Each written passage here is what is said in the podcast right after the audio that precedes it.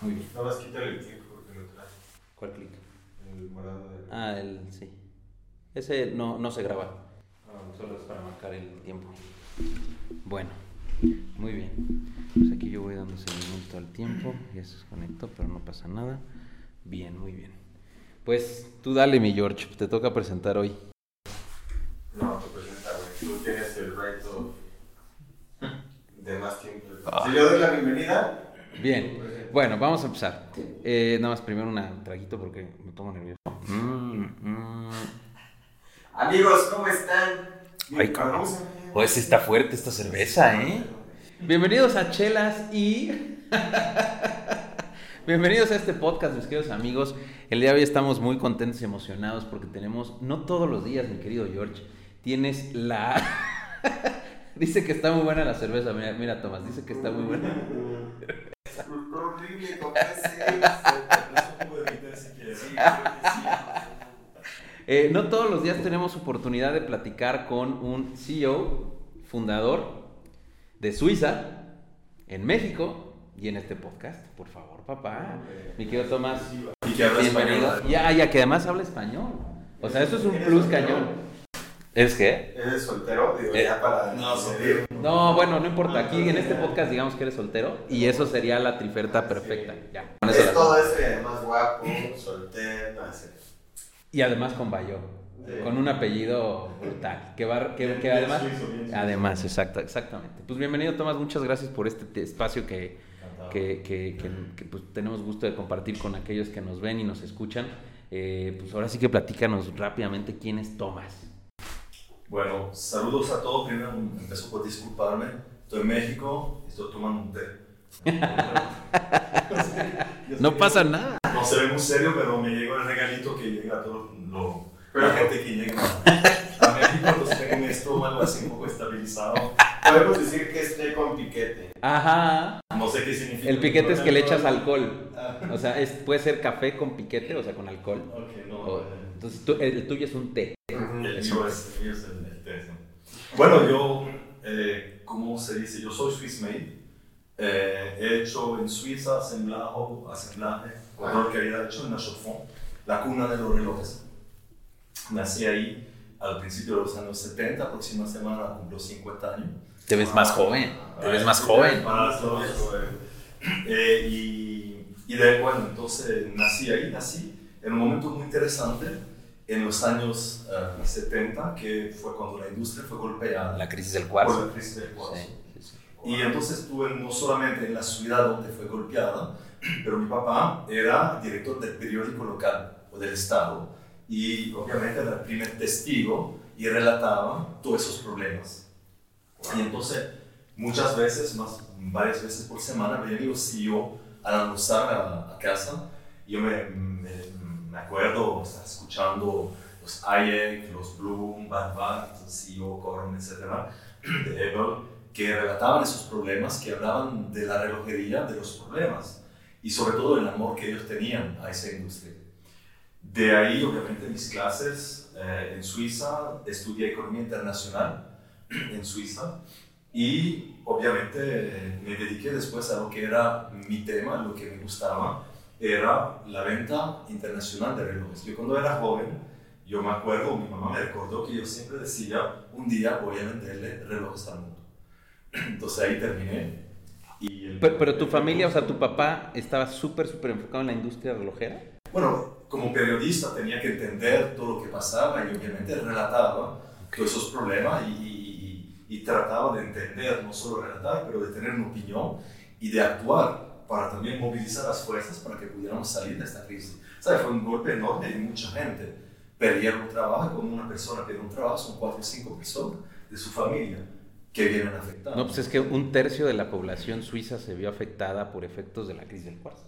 Tampoco tanto. No, me refiero de, de la industria relojera, o sea, de relojeros. industria Si había 800 relojeros, a lo mejor terminaron habiendo 300 en esa época. Sí, los 300 aguantaban bastante. Un porcentaje Sabían que alto de las marcas quebró, ¿no? Las marcas suizas que. Eh, se pusieron un poco en pausa y bueno, tuvieron que atravesar ese momento bastante difícil.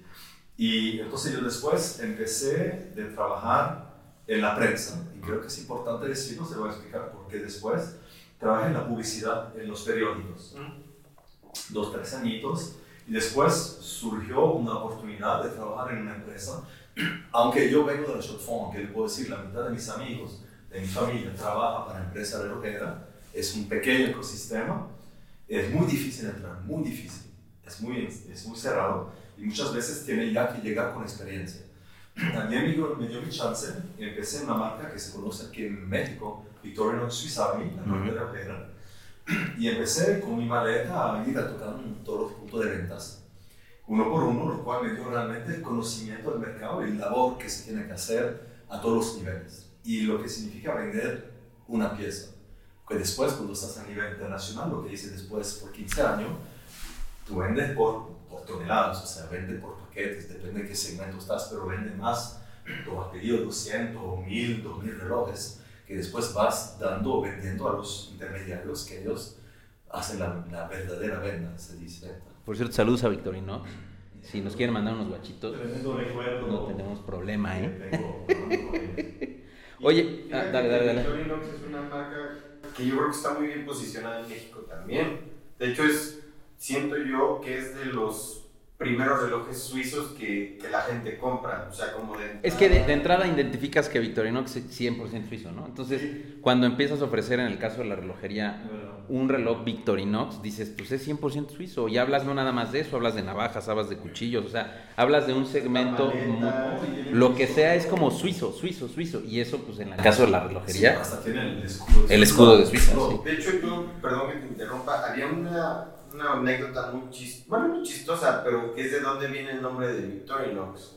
La madre. De la mamá de que inventó la... ¿En neta? Sí. Ah, no sabía. Se llamaba Victoria y Ujú. terminó en inox porque utilizaban las... es inoxidable. Oh, eso No, y es es una es siempre la misma, hermano de la misma familia. Y debo decir, es una empresa que casi cada, cada año se ganan premios de la empresa más ah, Wow. familiar, más, más respetuosa. Es una empresa con valor y ponen, y de hecho hay, y algo que yo aplico siempre en lo que yo hago, ahora con mi propia marca, es lo que aprendí en Victorinox. Si respeta tu producto y respeta a tu cliente, no te pones mal.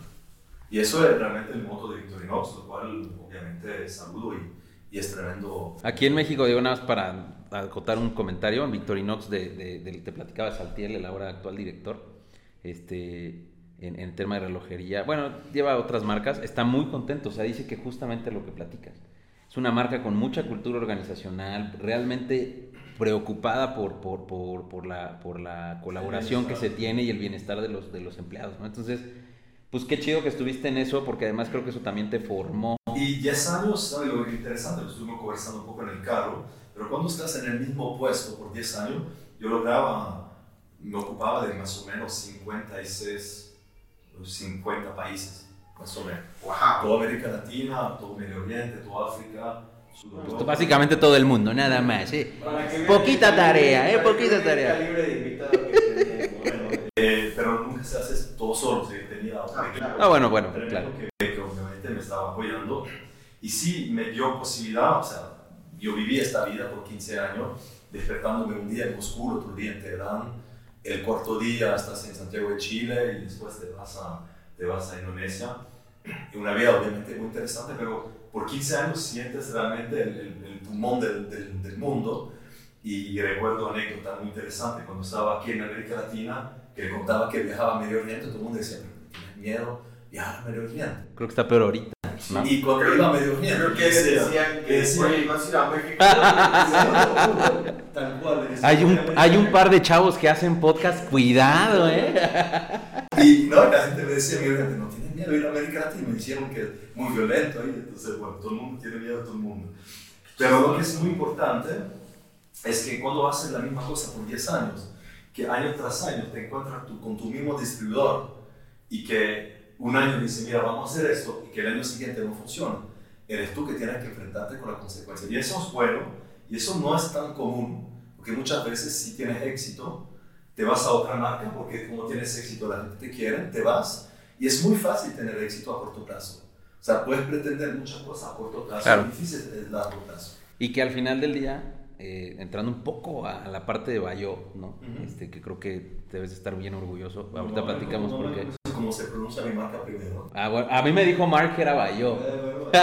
Échale la culpa a Mark. Nada, no es cierto. Este, porque todo eso te ha venido educando y te ha venido enseñando los pasos para estar en donde estás. O sea, ya quisiéramos tú y yo, a los, a los 50, ¿no? A esa corta edad, algún día llegaremos, tener una marca de relojes. Claro. No, eso no es cualquier cosa. y, además una marca que está trascendiendo fronteras. Que una cosa... Está ofreciendo lo que ofrece. Además, además, ¿no? O sea, este... Vean, luego hablamos del tema. Pero este, al final del día creo que todo ese camino te ha venido ayudando. Porque además tú estuviste en esa parte crítica de la industria que fue la crisis del cuarzo. Quiero regresarme también un poquito a eso nada más. Menos móvil, pero... No, no le hace, pero es como nosotros, bueno... Exacto. Por ejemplo, aquí en México hay una muy precisamente este punto, ¿verdad? A nosotros aquí en México, este, digo, no sé, tú sepas, hubo un terremoto en el 85, ¿no? Y ha habido ciertas situaciones históricas, pero el terremoto del 85 tú platicas con la gente que lo vivió y lo sientes cercano, porque al final del día aquí pasó, fue el epicentro de, de una gran crisis, ¿no? Y tú sucede lo mismo, no importa la edad que hayas tenido. Al final del día fuiste creciendo con comentarios, fuiste escuchando cosas, fuiste viendo, seguramente recuerdas noticias. Exactamente, ¿no? Entonces, ¿Cómo fue para tu familia o en qué afectó la crisis del cuarzo, por ejemplo, a ustedes? ¿O, qué viste que, qué tan profundo cortó, hizo una incisión en la crisis del cuarzo en Suiza? Los suizos somos, somos, si hacemos buen reloj, somos muy precisos y poco conservadores. O sea, tú ves a la gente tiene algo que votar, lo van a guardar en las manos para votarlo donde hay que votarlo. O sea, somos muy autodisciplinados. Sí, sí, sí. Y, y nos cuesta, o sea, nos, nuestro fuerte es quizás la continuidad de ser conservador, pero se vuelve a ser un poco nuestra debilidad cuando las, las cosas cambian, porque te tienes que adaptar y nos cuesta un poco adaptarlo. Y hay, como es, la gente dice relojería suiza, pero es que, es que yo creo que ni siquiera cubre la superficie del DF, lo que es la relojería suiza. Es la ciudad donde yo nací, la Chaux-de-Fonds, es Le Châtel Bien, donde el grupo Swatch, la Vallée Joux, pero esos son unos 20 kilómetros. 30 kilómetros. Después hay Ginebra, que históricamente siempre se vendían, pero Ginebra está a 120 kilómetros. O sea, son, son sitios muy pequeños donde todo el mundo se conoce y eso es la fuerza también. Es que yo, le voy a contar cómo hice mi turbillón, que es una, una locura. ¿Tú qué? ¿Tú qué? A ver. O sea, tiene, o sea, te está desarrollando un reloj turbillón, con eso te digo todo. Nada más. Casual. Sí, creo que es importante pues que la gente, porque seguramente muchos de los que nos están viendo no conocen la marca. Sí. Probablemente. Entonces sería importante también como que darles una probadita, ¿no? A ver, antes de platicar lo del turbillón, platícanos así brevemente, de entrada, cómo se pronuncia Bayo correctamente. Y explícale rápidamente al, auditorio, si es que se puede, de qué va tu marca para que entres al tema del turbillón. Yo creo que es más corto explicar el turbillón que... El ah, va, entonces échale, échale, échale. échale.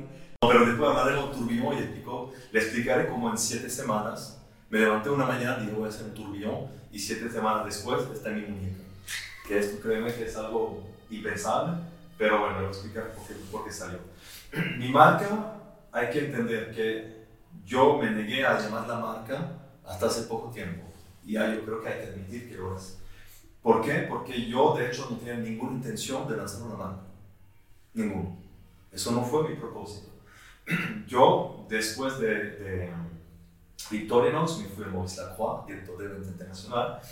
Pequeño tiempo a una linda marca que está bastante desarrollando ahora aquí, que se llama Louis muy bonita. Y después, bueno, algo no funcionó ahí. Hace cinco años me independicé y empecé como consultante y empecé sobre todo de enseñar. Me, me dieron una oportunidad en una conferencia que se volvió en dos días de curso 16 horas, me apliqué dos meses en poner realmente en papel mis conocimientos de 15 años en el mercado para hacer cualquier tipo de venta que se pueda imaginar. En, ¿Qué es el Watch Trade Academy? Que ahí nació el Watch Trade Academy, que al principio no se llama Watch Trade Academy, es interesante, se llama Mercari, Mercari Academy. Mercari es el nombre latino de donde viene el, el mercado, mercado, MERS, Merx, la mercadería, y todo eso nombre que significa hacer el negocio, hacer el comercio, comercio, hacer comercio. De ahí viene también Mercurio, el dios, uh, el dios romano del negocio. Y lo que es muy interesante, que el dios del negocio es también el dios de los viajes. Y es el dios de los, uh, ¿cómo se llama? De los... Uh, de un grupo en México que también canta No, súper chido. de los thieves, and Ah, ladrones. de los ladrones. Entonces, el mismo Dios para el negocio, el Dios de los ladrones. Ya te da un poco un entendimiento. O es que a veces va de la mano en algunas personas, Pero- ¿verdad? Aquí, aquí en México a veces en el Y gobierno los años que la gente considera que es así. O sea, siempre la venta, el negocio es algo que está un poco mal considerado. Y de hecho, cuando yo empecé, preparé mi curso, empecé obviamente de ir a ver lo que hacían los demás. Y ahí me di cuenta de una cosa extraordinaria, es que no hay curso de distribución internacional. No, no existe. Y, y de repente... Bueno, no que yo conozca. ¿Tú has escuchado de algo de así? De... No. muchos seguidores lo, lo verán, entenderán. Cuando tú estudias en la universidad, tienes marketing, financia, recursos humanos, management, todo esto. Y cuando llegas a una empresa, entonces tú ves ah, de cinco pisos, tú ves los pisos, tú ves management, tú ves recursos humanos, tú ves finance, tú ves marketing. Y hay un departamento que es muy importante que se llama sales, ventas. Y ese departamento no existe en la universidad, pero Buen punto. Siempre lo casan como que con merca, ¿no? Entre comillas. Pero no, así, Bueno, tal cual, ¿no? Yo, estudié las dos mañanas, poco de distribución así, pero si te, si te fijas, como se, me dijiste que se puede decir de todo aquí, coño, honestos. no, pero todos los departamentos que yo nombré, con mucho respeto, son departamentos que gastan dinero. El único flujo financiero que entra es la venta. Tienes toda la O sea, razón. ¿qué es un reloj en una tienda, en un stock de una empresa? Es una inmovilización enorme de capital. Sí, Eso te mata. sí. Cualquier negocio, cualquier empresa. Hasta el momento que yo llamo el momento filosofal, como la piedra filosofal, que te transforma la cosa en oro. Saludos a Harry Potter. Pues es que, oye, ¿Sabes qué? Pero es que te voy a decir algo que, que estás diciendo ahorita. tengo que terminar mi frase, porque es importante. Ah, no, termina si quieres. que, que entonces el, el reloj es únicamente cuando se vende que todo se transforma en oro y que el dinero entra. Y ahí hay, hay que hacer una cosa. Lo siento, hablo así un poco por ramificación, pero quizás la primera cosa que tenemos que hacer con el público que nos escucha es hacer una pequeña experiencia. Es lo que yo siempre, con lo que siempre empiezo cuando yo doy conferencia, doy cada vez más conferencia, sobre un tema que se ha, vuelto, se ha vuelto muy caliente en la distribución, porque COVID obviamente es el tema del momento, por eso me llaman. Yo siempre le pido a la gente, pregunto a la gente, ¿qué es importante para ustedes en la vida? Dime tú una palabra. eh, la relojería. Bueno, tú, Mi familia. la familia. Otro, ¿Cómo se ve que yo todavía no tengo hijos, verdad? el amor, la salud, la carrera, todo lo que tú quieras. Perfecto, todo es válido. Después le pido un ejercicio, digo, para de respirar. Vamos a parar de respirar. Y esperamos un poquito. Te juro que después de 30 segundos ya empieza a ser un poco claro en la cabeza de todo el mundo. Al minuto está clarísimo que la única cosa importante para ti es respirar. Porque al minuto y medio te mueres. Si tú haces el mismo ejercicio con una empresa, relojero, una marca, y tú le dices, mira, ¿qué es importante para ustedes? Lo que te van a contestar es el, el- el- el negocio, el departamento de comunicación, te van a hablar de precisión, respeto, ética, tradición, todas esas cosas válidas. Sí, Córtale la- la- las pinche ventas por un año y vuelve a preguntar. No, pues nos pasó. O sea, Es lo que pasó con el al final na- nunca nadie se había dado cuenta lo que estás diciendo. Pero- Pero cuando cierras una tienda durante cuatro meses dices, ah, departamento financiero que te dice profit, ganancia. Claro. Entonces la ganancia es a una empresa, lo que es el oxígeno, respirar es a nosotros. Eso tiene que ser claro porque estamos en mucho romanticismo. Aniquín, champaña, todas esas cosas bellas, pero esto está hecho para hacer dinero. ¿Y sabes qué? No Creo hay que dinero, no hay empresa, no hay dinero, no hay industria. De acuerdo, y creo que, ¿sabes qué? Creo que la gente a veces también les espanta, porque justo lo pensé antes de que tú lo dijiste, o sea, para mí lo más importante, para mí es mi familia, pero en, en como en el back of my head, sí estaba, o sea, yo pensé y dije, también el dinero para mí es muy importante, pero Sí, hay muchas veces que... porque no es lindo decir. Exacto, la gente hasta dice, ay no, es que es súper materialista. Sí, pero mira, nosotros, nosotros como ser humano somos capaces de, ah, ¿cómo se dice? Sacrificarnos para nuestra familia, Sí. para la causa, para lo que queremos.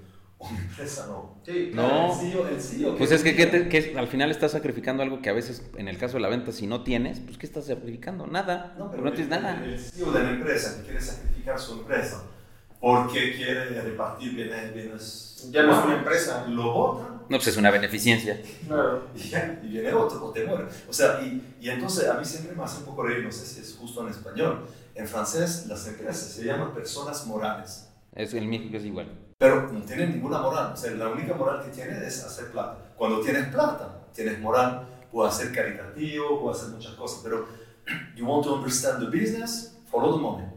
Claro. Punto. De Que acuerdo. deja el negocio, Wow. sigue el dinero. Perfecto. Entonces lo que yo hago es seguir el dinero. Mi trabajo es permitir al stock que está en la, en la empresa de llegar delante de la puerta o en, la, en, la- en el counter de las tiendas. ¿Qué tienes que hacer para que esto suceda? Que la, la producción lista en Suiza termine aquí en una tienda en Polanco de relojería. No vamos a nombrar ninguno. Eso era mi trabajo, constituir esa red de distribución. Y entonces lo, es lo que yo estaba enseñando en la academia, que después se volvió Watch Trade Academy, de cómo prácticamente tienes que hacer. Entonces había mucho de en- entrepreneur, startup o CEO que llegaban y entonces llegaban con su reloj, ya muchas veces ya lo habían hecho, y le pregunto, entonces, ¿para quién es, para, cuál es, quién es tu cliente? Y me decía, bueno, mi cliente, el famoso 40-50, poder adquisitivo muy alto, bla, bla, bla, bla. Y digo, pero te estás equivocando completamente. Porque lo que tú vas a hacer, lo que tú planeas hacer es la distribución tradicional y tu cliente es un distribuidor que no sé qué edad tendrá, pero tiene criterios completamente diferentes, porque el que te va a comprar el reloj no se le va a poner en la muñeca, lo va a poner en un warehouse. Y él va a tratar de venderlo al retailer y el retailer sí lo va a tratar de vender al cliente. Y ese es tu cliente, pero tú nunca lo vas a hablar. Te va a hacer un cuento. Yo estaba en Bahrein, en el Medio Oriente. Entré a una tienda, visita de mercado que estaba haciendo y de repente en la vitrina donde estábamos había un cliente. Me emociono, voy, le empiezo a hablar al cliente, le cuento que vengo de Suiza, la marca, bla, bla, bla, le hago un speech, está emocionadísimo. Cliente, ah, shukran, please, thank you, se va a la tienda. Y yo miro el gerente de la tienda, que mira así, dice, pero ¿de qué, de qué ah, derechos tú estás hablando con mi cliente? Y le digo, no, pero él quiere mi marca, dice, pero ese no es tu reloj, es mi reloj. ¿Es neta? ¿Es real esa, esa historia? Y no es mi cliente, es su cliente. Y él me dijo, tu cliente es el distribuidor que está aquí en la tienda contigo y yo soy su cliente y ese era mi cliente porque tú, tú- porque tú estás hablando con él. Pero pues porque al final sin tu producto no estaría el cliente ahí. Bueno, pero es su cliente. Pero es que sí tiene razón, porque él se lo está vendiendo al, al distribuidor. O sea, bueno, en términos en términos muy crudos, pues sí, por supuesto, su cliente, cliente, cliente, pues no es el cliente que iba a comprarle a tu cliente. Y sabes que tal vez el pensamiento del otro güey fue, ya me espantó al cliente, si lo hubiera atendido yo, si hubiera vendido un reloj. Bueno, eh, exactamente fue eso, porque yo además no conocía 100% la cultura.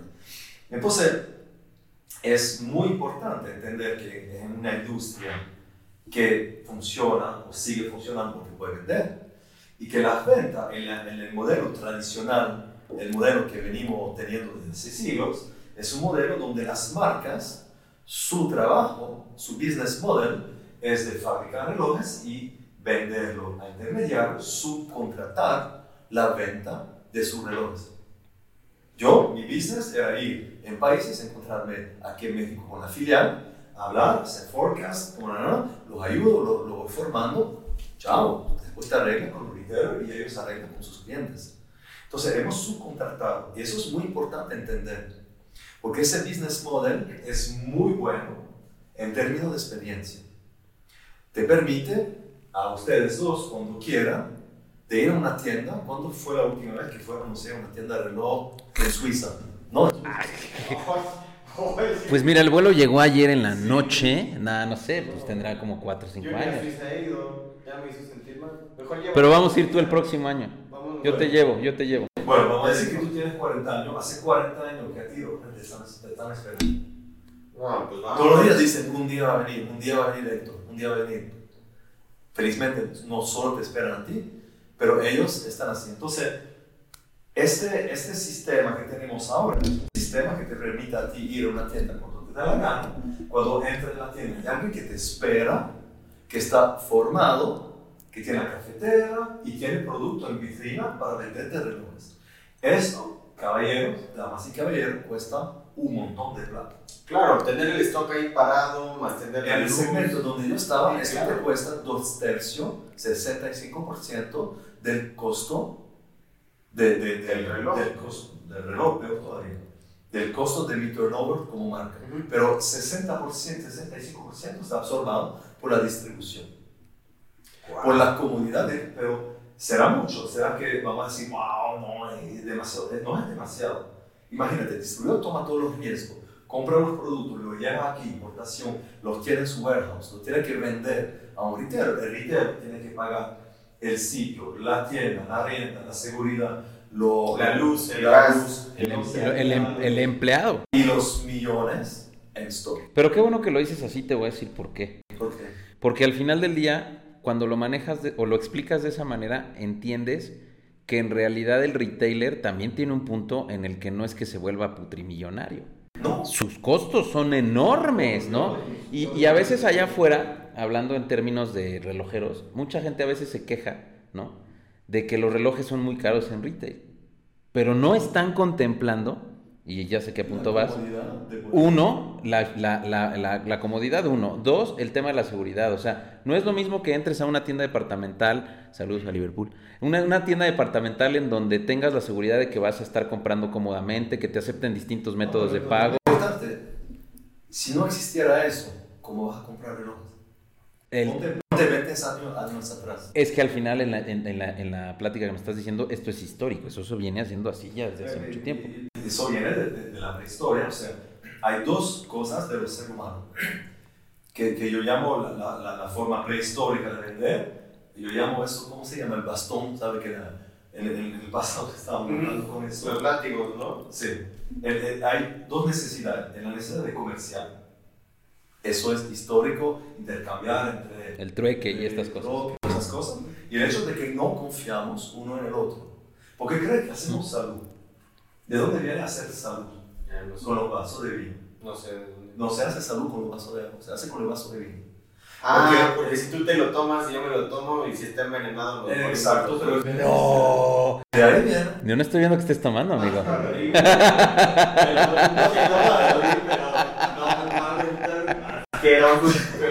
Gracias a Jabalí por este, traernos este. Me voy a. Y por eso me tomo mi té, no se dieron cuenta. Bueno, de hecho, era, era en el vino, entonces históricamente tú, tú metías de tu vino en el, en el vaso del otro, en el tuyo, pues si te había puesto veneno, tú te morías. ¿Por qué nos damos la mano? ¿Por qué nos agarramos? Porque antes se escondía coches y mataba a la gente, entonces tenías que presentar las manos para Tienes que catearlo, que ¿no? Casi, casi para ver que no es que no confiamos en entonces hemos tenido Qué loco está eso. No lo. No tenía idea. más ahorita que en la universidad, güey. Es una. Aprendí más ahorita en estos 10 minutos que llevamos platicando que en la universidad. el origen del Sobreventas. Entonces tiene que tener un santuario Todo. que es, que es o- santuarizado. ¿Podemos pasar a ver? Sí, sí, claro. Tenemos que- tener. No, no. Sí, nada más ponemos tantita pausa, no pasa nada. Okay, sorry. Y entonces tenemos que tener un santuario donde se pueda hacer la transacción. Yo, y ponte, cerró la puerta, ponte 100 años atrás. Si yo vengo y te digo, mira, tú produciste reloj, tú produ- produciste un stock. Entonces, digo, Héctor, mira, te quiero mucho, confía en mí. Te voy a comprar todo tu stock, te va un millón, te va un millón de dólares. Me voy en barco a Suiza, yo regreso en dos años y te devuelvo el dinero. ¿Me lo vas a dar? No, por supuesto que no. Ni loco. Entonces, ¿cómo tenía que hacer Suiza para exportar sus productos? tú como distribuidor venías en Suiza, me pagaba, yo te vendía reloj, chao, es, son tus relojes, tu problema, te vas a tu país. ¿Sabes? La distribución es, si toma el cuerpo, es la empresa, van a decir que el management está aquí, la producción aquí, el, el, la finanza, el corazón. ¿Qué es la distribución? La distribución es el brazo. Nosotros podemos vivir sin brazos, sin pierna, estamos un poco mal, porque no podemos interactuar. Entonces la distribución es lo que nos permite extendernos e interactuar con el ambiente, el environment. Y la distribución está construida exactamente como nosotros. La parte larga son los distribuidores que te permiten ir largo, eh, lejos, y las ramificaciones son los retailers que te permiten agarrar el mercado. Y el punto de contacto es el, el, el, counter, donde tienes el punto de contacto, estás agarrando realmente con el consumidor final. Entonces, mi job, mi trabajo era de ocuparme hasta aquí, hasta la última. Y de ahí, la última falange, no sé cómo se dice. Falange. Falange. Y entonces, teníamos que uh, organizar todo el trade de maneras que uno se encargaba de llevar la mercadería a, México y después es otra cosa de ser retailer. ¿Sabe de dónde viene la palabra retailer? Viene del francés. Es que yo no quiero decir que sí a algo. no, no es cierto, está muy interesante. Viene, del francés, vamos en la segunda pausa. Sí. It's okay. Así está bien, así está bien. Gracias. El nombre de retailer viene de retailleur en francés. Retailleur son los que le llegaban las piedras, más o menos ya cortadas, y tenían que terminarlas al gusto del cliente. Ok. El retailer, el retailleur. Entonces, ¿qué hace el retailleur? Es el que conoce los detalles del cliente y lo hace como, como le gusta al cliente, es decir, sabe los gustos de los clientes. Entonces, la industria relojera se ha construido de esta forma que nosotros, como hicimos relojes, es lo que sabemos hacer y es lo que siempre nos hemos enfocado, es innovar en el producto. Después lo vendemos a profesionales que lo transportan y otros que lo venden. Así, that's the business. Esto es muy bueno porque te permite ir cuando quieras a la tienda. Entonces, el término de experiencia del consumidor es muy bueno, pero cuesta un montón de plata. Sí. Eso es lo que estaba explicando mi academia. Y después, ¿por qué empecé mi academia? Porque ocurrió algo muy importante, es el digital. Y entonces yo empecé de relatar, porque todo el mundo conoce el digital, todo el mundo mesuró lo que es el marketing digital, pero nadie entendió o teorizó sobre el impacto de digital sobre la distribución. Te voy a dar un ejemplo muy claro de lo que significa el digital en la distribución. El digital en la distribución es una nueva ruta. Un barco que iba de Luisiana a San Francisco en 1913 tenía que hacer 21.000 kilómetros, bajar por Chile, de Trois de Magellan, y subir del otro lado. Okay. En 1914 abren el canal de Panamá. Es una ruta comercial. ¿Cuántos años tiene? Yo pensé que era un poco más joven. No, más de 100 años. 88 kilómetros en 8 horas. Esas 8 horas te hacen ganar 13.000 kilómetros. Tú tienes un barco, tienes el canal de Panamá, que vas a decir, no, yo sigo para abajo y me hago tres semanas más y muchos problemas. No, vas a cortar por ahí. Entonces, ¿qué es el digital? Es una nueva ruta cuando lo aplicas al comercio, una nueva ruta que permite, gracias a esto, de conectar dos océanos que son la marca y el consumidor final, que antes tenía que pasar por los intermediarios que ya puedes recortar. Entonces, ¿qué es ese modelo digital que conocemos ahora como el e-commerce? Es un modelo muy bueno en términos de margen, porque vas recortando semanas de navegación o 65% de margen, pero es un modelo muy pobre en términos de experiencia. Sí, porque al final es, es muy frío. Es muy frío, es tan frío como el pixel de tu celular. Entonces tenemos, y, y hace cuatro años yo me encontré hace, hace Crossroad, de dos modelos que son imperfectos. Y me pregunté cómo tenemos que hacer. Entonces yo, yo estuve pensando en un modelo digital, físico digital, algo intermediario que combina la experiencia y el ingreso de márgenes. Ahora, hemos dicho, estamos de acuerdo, que it's matter business, es un business para las empresas. De los, de modelo a mil dólares, 650 maneras de distribución. 350 es lo que le queda a la marca. Pero en la marca, él tiene obviamente que producir reloj. Vamos a decir que tiene un margen razonable de 50%, el costo de producción es la mitad, 175. Resulta ser 17% del costo que tú compras en la tienda vale por el reloj. El otro es lo que la marca invierte en marketing, invierte en todas esas cosas. Entonces, y invierte en marketing. Entonces, ¿cuánto va a ganar la marca en un reloj de mil francos? Más o menos 140. ¿Qué significa cuando puedes recuperarse 150? Significa no más ni menos que más o menos 3 o 400% de ganancia adicional. Sí, claro. Madres. Es enorme. Entonces yo hace cuatro años dije, pase lo que pase, si hay 3 o 400% de profit que hacer, lo van a hacer. Ni modo. Y ni modo, ¿por qué? Porque, ¿qué es? Lo siento, es un poco técnico, espero no perderlos, pero es bastante importante entender de dónde viene y realmente en la teoría económica, porque después de mi tourbillon, y le dije que va a ser mucho más corto, pero el tourbillon, Es que está bien el chulo. es el resultado de un pensamiento.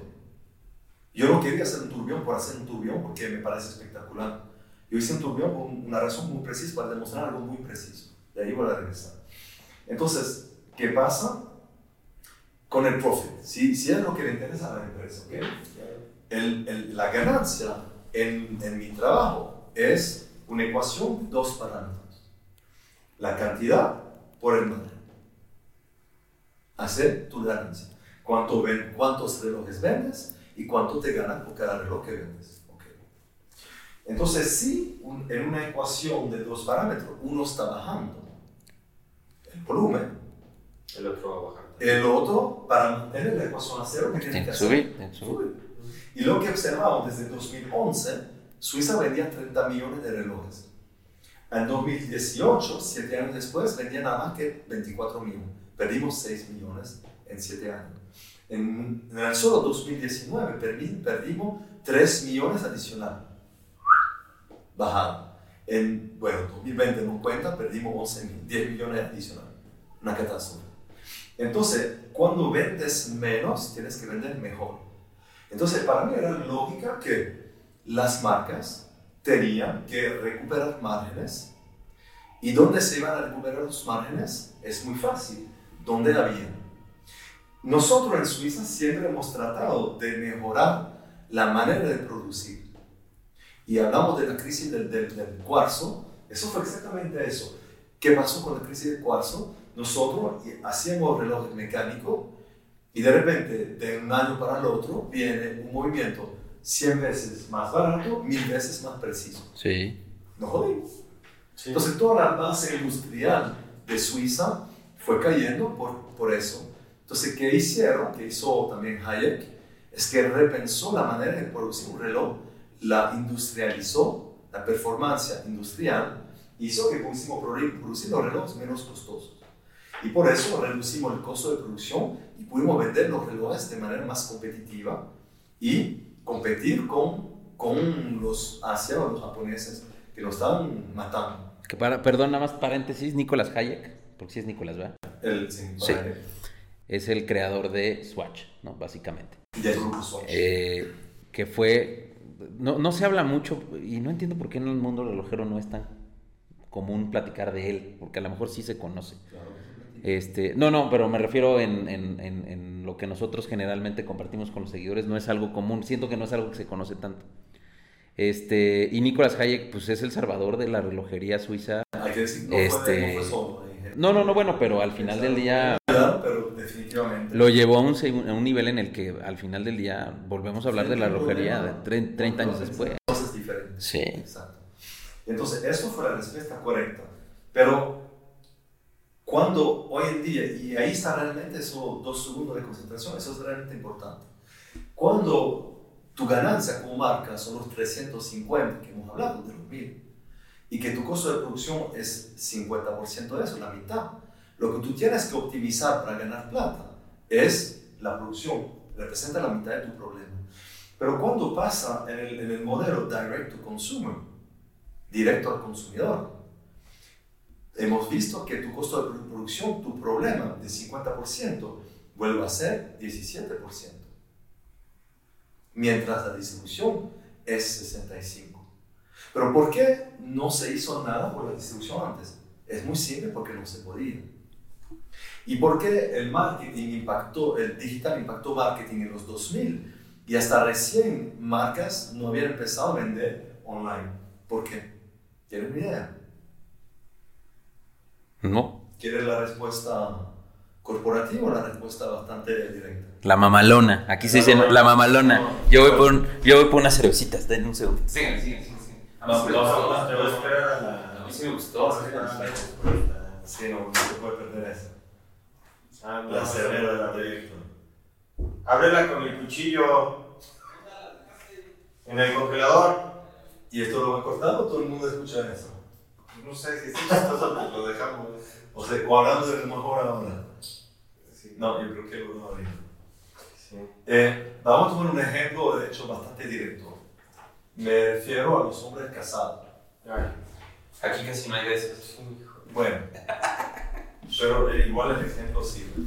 Eh, ¿no? No, no, sí, todos. Le vas a decir a tu mujer, querida, mi amor, por favor, hazme mi platito que a mí me gusta, me puedes planchar algunas camisas, me voy a tirar a la vecina rapidito.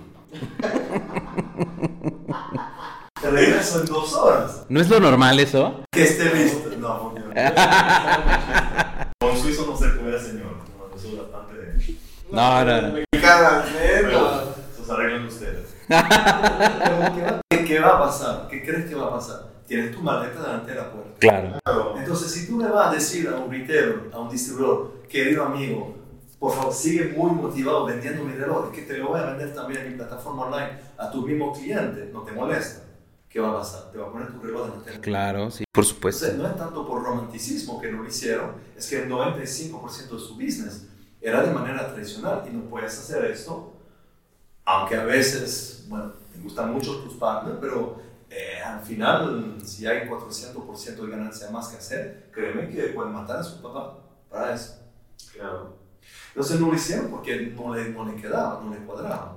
Pero la tentación estaba bien. Entonces se veía ¿no? que estaban buscando, que cómo hacemos, que vendimos online, pero no, que todo el mundo estaba probando, pero no, no sabía cómo agarrarlo de poder llegar al consumidor final. Porque cuando llega al consumidor final, tu ganancia no es 140, es 140 más 650. Y entonces es un, un incremento de, de, de ganancia tan grande que por el margen que recuperas vas compensando la baja cantidad. Entonces es matemático. Es matemático que tenía que pasar. Entonces esto yo lo tenía claro hace cinco años. Dije, esto va a pasar porque tiene que pasar. Y entonces, ¿qué hacemos al respecto de eso? Y la respuesta era, ¿cómo buscamos un modelo donde podemos arreglar todos los problemas hoy en día de, del digital, o sea, físico-digital, y cómo podemos arreglar los problemas de los retailers, que saludos si nos, nos escuchan, que tienen tres problemas fundamentales hoy, que son uno, el pricing, es un bordel mundial, hasta que te da miedo comprarte algo, viene Black Friday, mierda, mitad de precio. O sea, no confiamos nada en los precios, porque hay tanto precio como hay gente que vende. Y ¿sabes te voy a decir algo rapidísimo. Aquí en México hay una cosa que se llama el Buen Fin, Ujú. que es como nuestro Black Friday. Que mucha gente, de hecho hay hasta agencias que se dedican a investigar los precios de las cosas antes de que Ah. sea eso, porque hay muchas empresas que cuando se acerca suben el precio y ya cuando es el Buen Fin lo bajan y lo igualan a cuando estaba antes. Bueno, Entonces, y tú es por, que- esa, esa acumulación de margen. Por eso yo te estaba leyendo un mensaje de un cliente que me dice, hace rebaja tu reloj, pero es que... Saludos a ese cliente. ya, ya, Quedaste mal, ¿eh? no, no es que no escucha, estaba en, en, en el Medio Oriente, así que... Ah, Ah, también nos escuchan allá, ¿eh? ¿no? Sí. Tenemos un buen seguidores. Ah. Entonces, entonces yo le dije, pero es que, es que no, no entendiste mi concepto, ya está en el precio, o sea, ya estás pagando lo mismo. Sí, es lo que te dije. Al final no está entendiendo el concepto de la marca porque no está.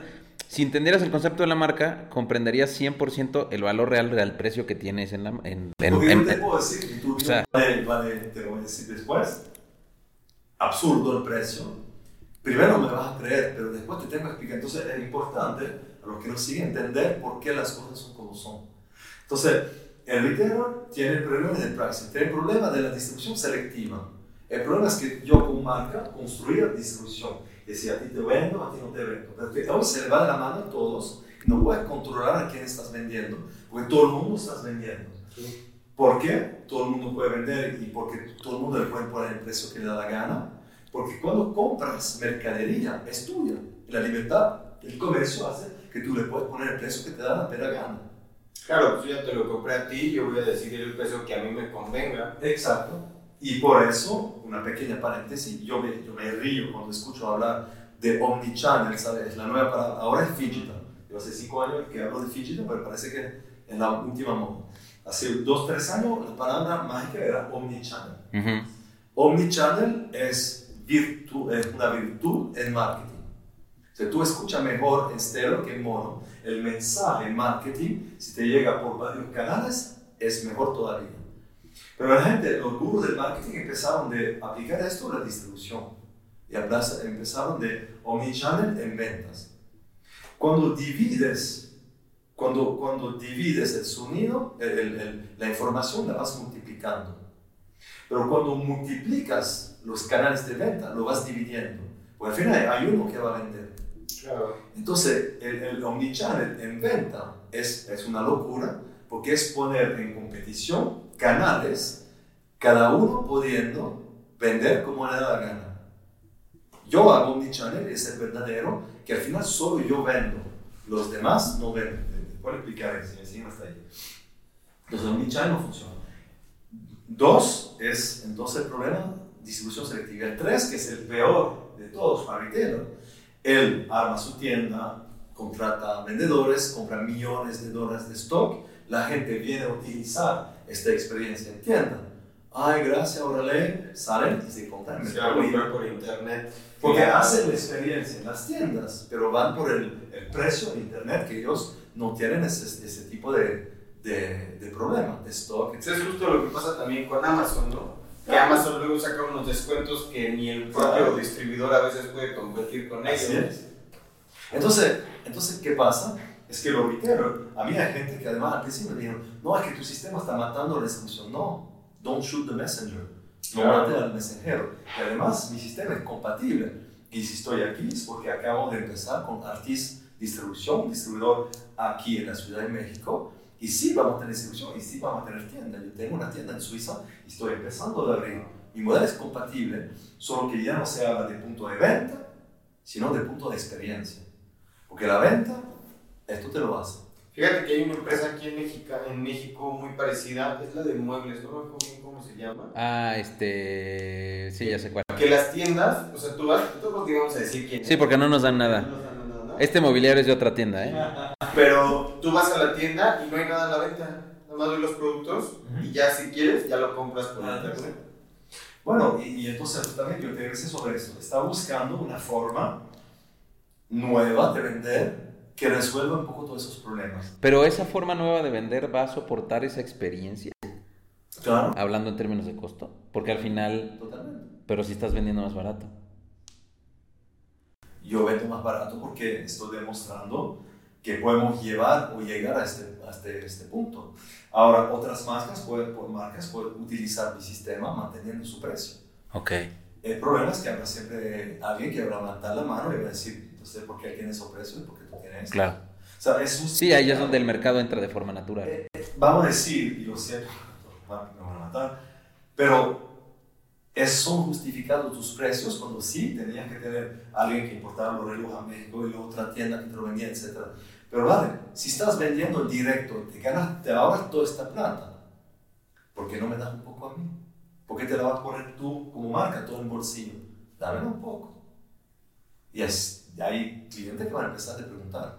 ¿Tú conoces la, la moda Kickstarter? Sí, claro. Sí. Todo el mundo dice, increíble Kickstarter. Cuando una marca vende el mismo reloj por Kickstarter directamente al cliente, final- al cliente final, y en vez de pasar por el modelo tradicional, ¿tú sabes cuánto gana? 40% más de ganancia y puede hasta tener 30% más de marketing budget para promover un reloj que está a mitad de precio. Eso es la potencia de lo que, de lo que es re- repensar el esquema de los márgenes. Es matemático. A ir a ver a, a, mi, a mi- bueno, mi academia, yo publiqué muchas cosas, decortiqué todas las marcas, todos los márgenes, y tú ves exactamente quién gana quién. Hay marcas que hacen más o menos márgenes, etc., pero no cambia el hecho de que la prioridad hoy en día, y lo siento, regreso a lo que estaba diciendo antes, no es para la industria relojera suiza repensar la manera de producir reloj. No son los 17% el problema. Hoy en día es la manera de vender el reloj que hay que repensar. Y es lo que yo estoy haciendo porque es muy fuerte la distribución. Porque hoy en día no se vende el reloj de la misma forma y los, el porcentaje enorme que va a la distribución hay que repensar y dárselo de vuelta al cliente. Entonces, lo que yo traté de hacer, ¿qué hice? Imaginé un business model bastante completo y me acerqué a muchas marcas en Suiza y dije, oye, ¿te interesa? Tengo una idea, tengo que probarla junto, creo que para mí debe funcionar y ofrece una vía interesante para la industria. Te lo digo humildemente, no soy nadie para todavía pretender, no, no, no, soy, no soy yo que va a salvar, salvar solo la industria. Pero tienes un currículum atrás de ti que... Y, Bueno, pero- güey, la historia habla por sí sola. Hay muchas. Blockbuster le pasó lo mismo con Netflix y, o sea, ¿sabes? No, pero lo repensamos un poco juntos. Porque hoy en día, menos mal que hablas de eso, o sea, básicamente lo que te estuve diciendo lo puedo reformular. Hoy en día, no es el taxi, es Uber. No ujú. es el hotel, es Airbnb. Entonces, no es, no es el reloj, es el ecosistema que te permite vender el reloj.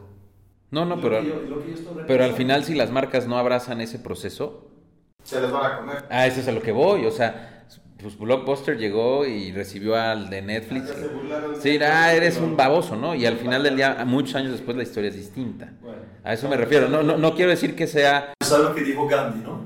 First, primero te ignoran, después eh, se, se ríen de ti, después te atacan y después ganas. Sí. Así siempre, bueno, dejamos Netflix donde está. Al final, lo que es importante hoy es el ecosistema. Entonces yo creé un nuevo ecosis- ecosistema. Me acerqué a marcas y le dije, probamos. Y todo el mundo me dijo, ¿sabes qué? No entendemos nada de lo que nos cuentan y no nos interesa. Y tal vez yo, yo entiendo lo respeto, no podían entender o no podían cambiar porque cuando estás surfeando una hora, no era la hora detrás. Y además llevan 200 años haciendo el mismo sistema. No, y, y sabe, me dieron un ejemplo un día, alguien que es muy cierto. Francia fue uno de los últimos países de embrace, de embrace, de, de Abrazar, sí, sí, sí. abrazar a Internet. ¿Por qué? Porque ellos tenían Minitel, que era algo un poco similar, menos bueno, pero funcionaba tan bien que, ¿por qué iban a cambiar si esto funciona? O sea, algo que está funcionando hasta que te quitan la silla, te quedas sentado. Ujú. Entonces, al final yo dije, como se dice en buen inglés, screw it. ¿Sabes qué? Lo voy a hacer. Sí, a la chingada. ¿no? Ahora chingada. Lo voy a hacer. Saludos allá. Y entonces, Creo, que, creo que ya sé dónde vas con, con esto. ya le lo decimos. Que era lo que nos decías en el coche, ¿no? Que tú no querías crear tu marca, pero más bien no te quedó de otra para decirles. entonces yo, yo lo que hice es simplemente llamé a mis amigos, yo, yo nací en la Shopfont, todos son mis amigos que producen y, y lo que producen en Asia, vamos a decir, sabemos el secreto, muchas veces las cajas, etcétera, están hechas en Asia, por racionalizar justamente ese pinche costo de producción. Entonces yo llamé a mis amigos y dije, bueno, vamos a hacer un reloj, le dije el diseño, hicieron un diseño original muy bonito, producí el reloj y puse algo en, en LinkedIn, dije, ¿saben qué? Voy a intentar algo, si le interesa me apoyan. Y eso lo está pensando en septiembre de 2019. Y, y entonces creé mi logo. Ah, bien, le tengo que explicar mi logo, eso no va a tomar un poco de tiempo más. Entonces lancé mi marca el 11 de octubre a las 11.10, porque mi logo... El 11 Ah. del 10, el 11 del 10. El 11 del 10 a las 11.10, porque mi logo es BA 1110D, se puede pronunciar así. Pero se puede también pronunciar BA siendo 11 o D. ¿El- ¿La BA qué es? ¿Ah? ¿La BA qué significa? Beta alfa, ¿no? La BA es mi apellido Bayo. Ahí está, Mark me echó ese choro de beta alfa. Entonces yo lo vi en tu podcast. Entonces, es Bayo 11, 10. Es BA 11. 11, Pero 10, ¿sabes sí. qué? La verdad es, es como tú quieras. A mí me importaba y de hecho a propósito hice un nombre de marca que no pudiera pronunciar. Para que cree más controversia y más de oye, Para no nada. sé. No, no, no, para nada. ¿Cómo? Razón muy simple. Yo quería disfrutar los tres gustos fundamentales de la distribución. El lugar, el servicio y la stock. Okay, es lo que cuesta tanta plata. El lugar, el punto de venta es un punto donde ocurre la venta. Yo decir que es tu muñeca. Uno. El servicio, que el reloj haga 43 milímetros, es un sitio web, te lo dice perfectamente. Lo que te enamora es el storytelling, lo que te cuenta en el momento. Entonces yo estaba buscando una manera de externalizar ese storytelling. Entonces yo escogí un nombre de, de, de marca impronunciable, porque yo sabía que la primera cosa que te preguntan cuando ven mi reloj que es tan impactante es siempre la misma cosa, ¿cuál es la marca? Claro. Entonces, si tú no sabes pronunciar el nombre de la pinche marca que te tiene en tu muñeca, es tan raro que vas a tener que explicar. Y, y funciona de maravilla. Aquí estoy yo de idiota, si no, pues es que a mí Mark me dijo. Y tú mismo me diste el ejemplo. Así, no sabe, entonces, bueno, que un suizo loco que quería disfrutar la distribución, la le puse el relojero, y haces el storytelling, le das cuerpo. Amigos, to Tomás Bayo, Tomás Bayo, un aplauso a Tomás Bayo. Neta, está, es que, o sea, estamos así. No, pero miren el mejor, miren el mejor. El stock, que esto es lo que mata a todo el mundo. ¿Qué es lo que yo hice? Yo usé la ley del trading. Cuando un trader te compra 500 toneladas de maíz, no te van a poner 500 toneladas delante de la puerta de tu oficina, de, de, de tu, de tu casa. Tú adquieres un derecho sobre las 500 toneladas. Entonces yo pensé, vamos a hacer que cuando la gente compra mi reloj, le voy a dar derechos de recomendarlos. Cuatro derechos o seis, depende de los relojes. ¿Qué pasa haciendo esto? Cuando tú tienes mi reloj, tú no vas a tener que dar el reloj que tú tienes en tu muñeca al cliente. Tú le estás pasando un derecho de adquirirlo. Y al principio solo se puede adquirir de alguien que ya lo tenía. La recomendación. Eso es 10 mil años que funciona. No vamos a cambiar algo. Y entonces yo pensé, la persona te da esto, pero ¿qué pasa cuando estás haciendo eso? Tú no estás vendiendo, tú permites que yo venda como marca. Entonces tú das la experiencia y me per y permites a alguien de comprar. Y al hacer esto, ¿qué pasa? Yo, con, yo vendo, entonces si yo vendo, yo manejo el precio, solo yo decido el precio. Entonces, descuento mi marca no existe y nunca existirá. Y ni lo piden. ¿eh? Porque solo yo... Vendo. Saludos allá en la ciudad. Porque solo yo estoy vendiendo. Y si yo no te doy el derecho de venderlo, tú no puedes venderlo. Porque tú no vendes el reloj, tú permites que yo venda.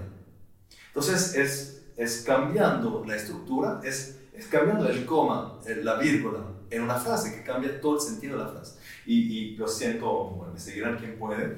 Todo el mundo cuando yo cuento mi modelo me dice, ah, pero que tú no inventaste nada, el à oreille, el word to mouth existe desde mucho tiempo, esto el otro, o eso es piramidal, que no lo es, o eso es Tupperware, que no lo es tampoco. Entonces todo el mundo quiere comparar con algo que conoce. Bueno, pero es que lo decías, o sea, pues es que al final si la gente no lo entiende... Lo tienes que meter en una cajita Pero para es que, es que así ¿no? vamos avanzando en la vida, reconociendo las cosas nuevas, pensando en lo que conocemos ya. Y este sistema, o sea, lo que creaste tiene un nombre, además de, o sea, el concepto a- fuera del de- beta alfa, que no es beta alfa, que... el concepto afluente, pero ahí voy.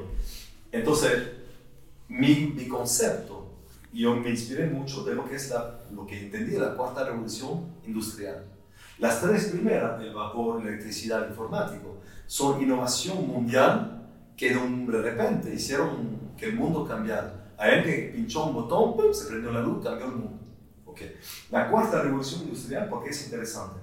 Porque viene hecha de cosas que ya existen, pero que puesta junta, muchas veces digital 01, la 5G, la inteligencia artificial, AI, etc. Cuando pones esas cosas juntas, dan una respuesta nueva y crea una innovación. Entonces lo que yo hice es simplemente crear algo nuevo, un ADN comercial nuevo con técnicas existentes. Te doy un ejemplo que sea claro. No es porque un libro tiene las mismas 26 letras que otro libro, que es el mismo libro. Depende todo cómo estás poniendo ¿Cómo la las letra. organizas? Claro. Y así te libro. Entonces lo que yo hice es reorganizar las cosas y crear una secuencia que no existía, pero hechas de letras que todo el mundo conoce. ¿Cómo llamé mi modelo? Lo llamé Afluendor. Afluendor, a mí me gusta un poco crear cosas. es embajador, A de embajador, Fluent de influencer, DOR de vendedor, vendedor. Porque mis clientes son realmente central. ¿Ves? Para que entiendan bien la distribución. Todo hoy en día es circular. El marketing 360, la producción, todo tiende a ser circular. ¿Qué es de la distribución? La distribución es totalmente lineal. ¿Quieres un ejemplo que te lo demuestre? Se habla todavía de consumidor final. Ujú. O sea, nuestra vida cuando tiene un final, por eso nuestra vida es lineal. Entonces, el consumidor final demuestra que el modelo, el business model de la industria es producimos, llega al consumidor y se paga. Y yo considero que el consumidor es central, pero no es del bla bla marketing como te hacen siempre. ¿Sabes? Cuando al teléfono te dicen, su llamada es importante para nosotros, Bullshit. ¿En qué estás esperando? Entonces contrata gente si es importante, ¿no? Entonces yo pensé realmente un modelo donde el cliente sería central, donde es realmente él que tiene las cosas en mano. Y creé un ecosistema que se puede registrar, de hecho PA111 o de Community, lo buscas en Google, que puedes registrar gratis, va a ser miembro, tendrás derechos de recomendar porque no has comprado un reloj, pero ahí lo que va a pasar es que son mis clientes que están en el centro. Ahí permíteme una cosa. Dime si hablo demasiado. No, está bien. Na- Nada más nos quedan un- un- algunos minutos. Entonces, si quieres, va. Bajando aquí ya. El business model que todos estamos acostumbrados, que consideramos como normal, es un mundo donde tú no conoces la marca, la marca no te conoce. Correcto. Para ver algo. De hecho, a lo mejor ni le interesa conocerte. Mm, Bueno, que no pueden. El sistema no está construido para que tú conozcas a tu cliente. Ok. Porque Yo vendo a intermediarios, entonces yo no sé en las tiendas. Por eso me regañaba el retailer, porque no tengo que conocer al cliente. Ah. El- la información lo ves en los sitios vitrina de las marcas con fotos retocadas. Y lo único que te hablan del producto son gente que han sido pagados para hablarte bien del producto. Los influencers, los embajadores. Yo no me caso con una mujer que me dice que me quiere solamente porque yo la quiero. Ah, depende de quién. Depende de quién.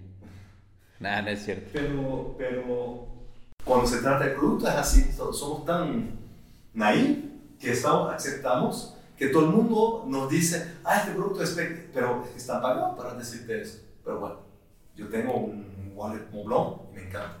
Soy víctima con todo el mundo de eso, del marketing. En mi mundo son los clientes que se hablan, todos, todos nos hablamos. Tú puedes ver en el mapa dónde están los clientes, puedes darle un clic, le puedes hablar, puedes decir vamos a tomar un café, así me enseña tu reloj. Las fotos que ves son las fotos reales de mis clientes, no son retocadas. Y, Y lo, lo, lo puedo, lo puedo confirmar porque estoy allá adentro. Sí, O sea, sí, O sea, es cierto. Cosas como son. Yo compré el reloj porque me, me platicaron del reloj. Es más, nunca había visto física. No, mentira, sí había visto físicamente el reloj. Y así debe ser. Tú, en mi venta ocurre así. Tú sales con mi reloj, te vas por un sitio, de repente te encuentras con amigos, etc. Y dices, ah, qué bonito reloj, ¿cómo se llama? Te explica que no sabe cómo se llama. Beta, alfa.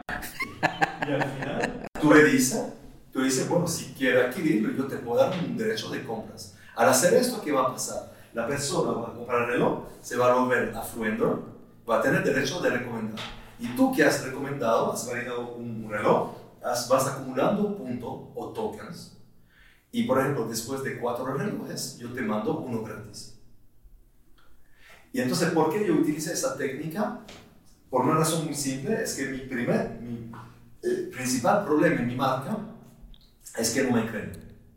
Es que cuando tú ves la calidad de mis relojes y el precio, que además puedes tener dos, si lo recomiendan cuatro veces, que el récord son tres horas, o sea, eso va a una velocidad impresionante, la gente busca en el error, dicen, hay algo que no. Entonces, si es, si eres, to be true, ¿no? sí, a este precio, esta calidad, tener dos, no es posible. Entonces la venta online a mí no me resulta. Resulta cuando tú, Héctor, estás hablando a una persona y dices, mira, agarra el reloj en tus manos, mira tú, yo te voy a decir lo que yo pienso. ¿Y por qué en mi sistema es más sincero? Porque no soy yo que estoy pagando influencer, son ellos que me pagan. No, de hecho es al contrario. O sea, Eres tú que me pagaste. Claro. Me compraste el reloj, lo digo con mucho respeto, gracias. Pero eres tú que me pagaste para hablar de mi reloj. Entonces, ¿quién es mejor para hablar del reloj que el que lo ha pagado que lo está usando? No, punto. Entonces, eso es mi sistema que todo el mundo considera como algo un poco raro. Bueno, es que no es conocido, o Las sea, cosas serias son la gente que te dicen realmente, y no es que vas a hacer un business de eso, son cuatro, cuatro derechos que tú tienes, no vas a vivir de eso. Entonces no hay que va a empezar a recomendarlo porque a ti no te da la gana. Uno de nuestros slogan slogan es comparte la pasión, share the passion. O sea, tú tienes reloj, te gusta, vas a hablar de eso. Y después tienes uno más gratis y lo regalas, o hacer lo que te da la gana. Eh, No es, no es Tupperware. me faltan dos, por favor, para que te regale el tuyo, ¿no? Ah, Ahí dos, dos, dos más, yo les doy su, su, su- su- Bueno, ahí llegamos entonces a mi primer capítulo, relojes que hice en Asia, no me interesa tanto el, la filial de producción, yo quería Porque es capítulo uno, capítulo, son como los modelos, ¿no? eh, las líneas. Yo en mi cabeza el, el libro ya lo tengo hecho y voy por capítulo. Eh, mi demostración, la Ok, por eso son, por eso son chapters. chapters. Entonces yo empecé capítulo 1, pero sin pensar, obviamente haciendo mal. Relojes hecho en Asia, eh, y para decir en plantas acostumbrada a trabajar por muchos años con, las, con muy buenas marcas, no decirlo de manera discreta. Importo todo, recondicionamos todos los movimientos, hacemos la calidad hecho en nuestra tienda yo vivo. Ok. Después, capítulo 2, impresionante con diamantes de laboratorio de una calidad increíble a un precio jamás visto. Creo, de hecho, ser la única o la primera marca que vende relojes de laboratorio, 68 relojes de laboratorio, increíble, a 700 dólares. el de abajo.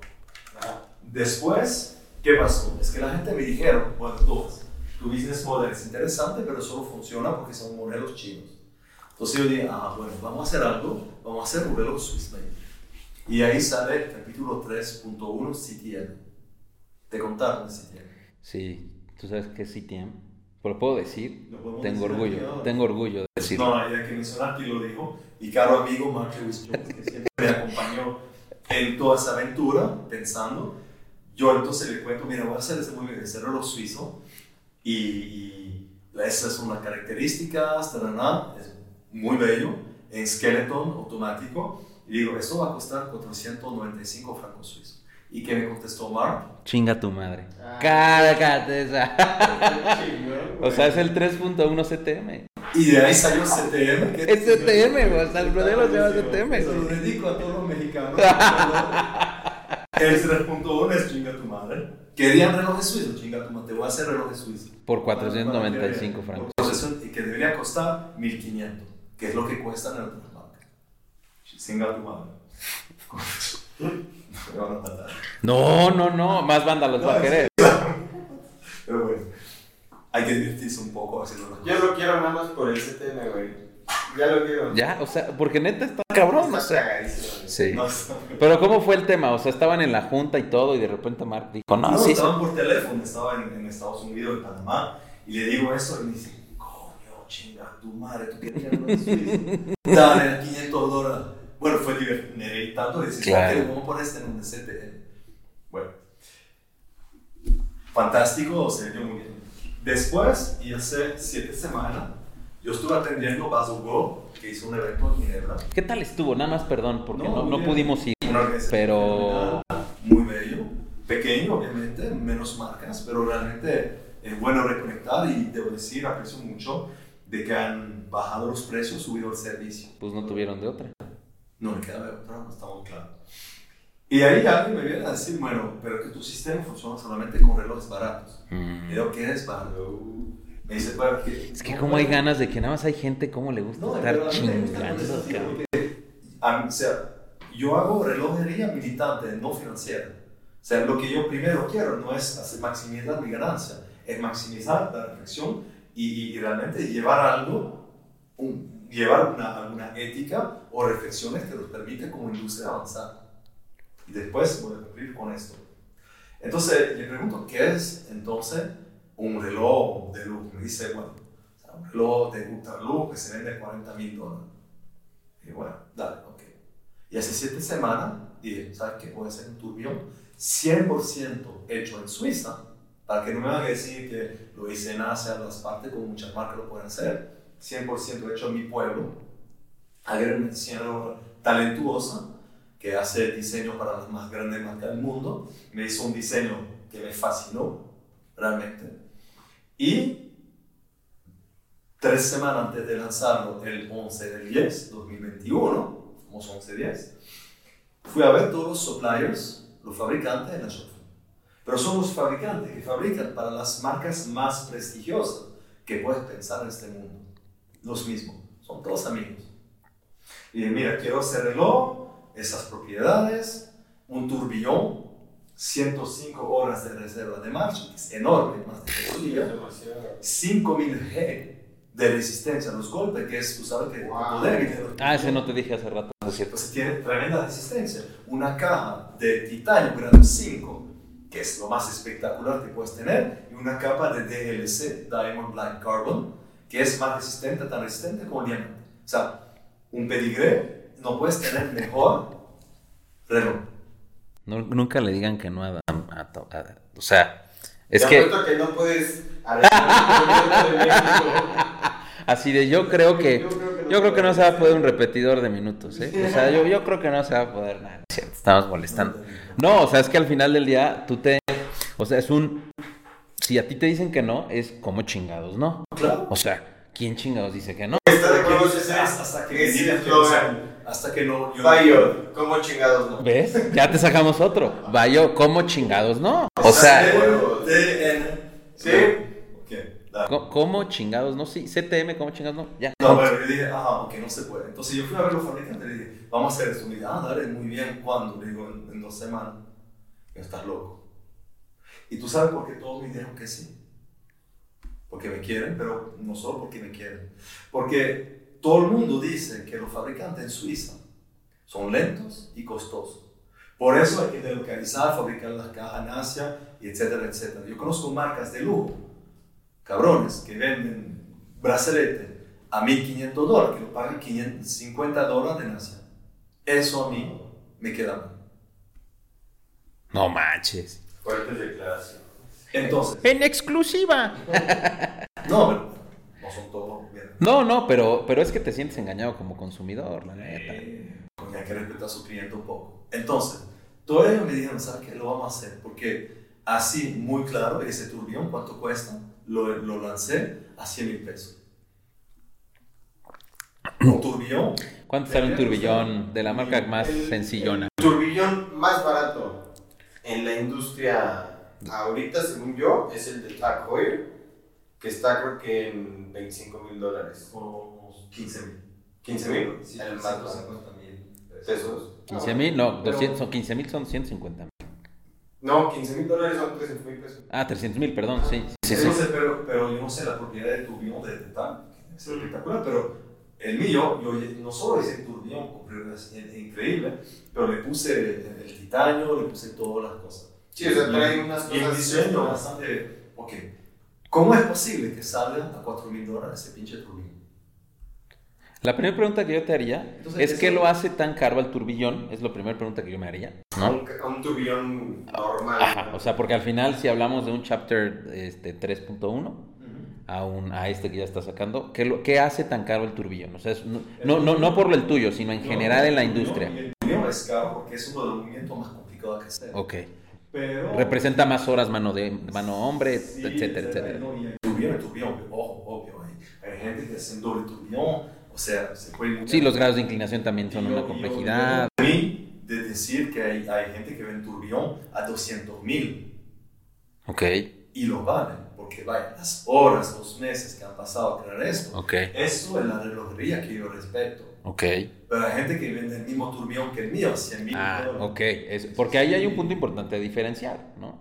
Al final del día, Pero la diferencia es cuál, es que yo, como lancé una, una cantidad más grande, normalmente se hacen ediciones de 20, 30 piezas. Yo Estoy lanzando más de 200 piezas, entonces el costo de adquirir... es la, la- la matemática que bajó. decías. Pero, pero no te cambia tampoco tanto. No. Bajó. Pero es que simplemente yo multiplico. ¿Tú te acuerdas que te hablaba del reloj a 1000 francos? La marca gana 350 y hacía la mitad de ganancia, la mitad de producción.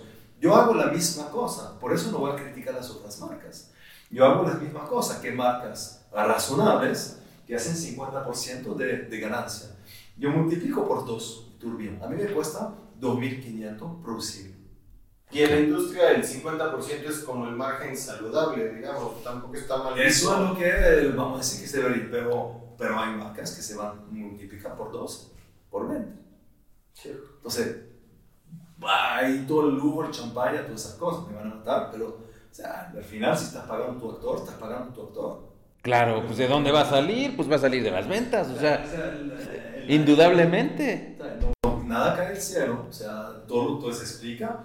Y al final yo dije, ¿sabes qué? Yo voy a hacer feliz dos personas. Uno, el, el que realmente se le robe, es el que produce el reloj. Es el verdadero no los actores de Hollywood, que nunca han tocado un reloj.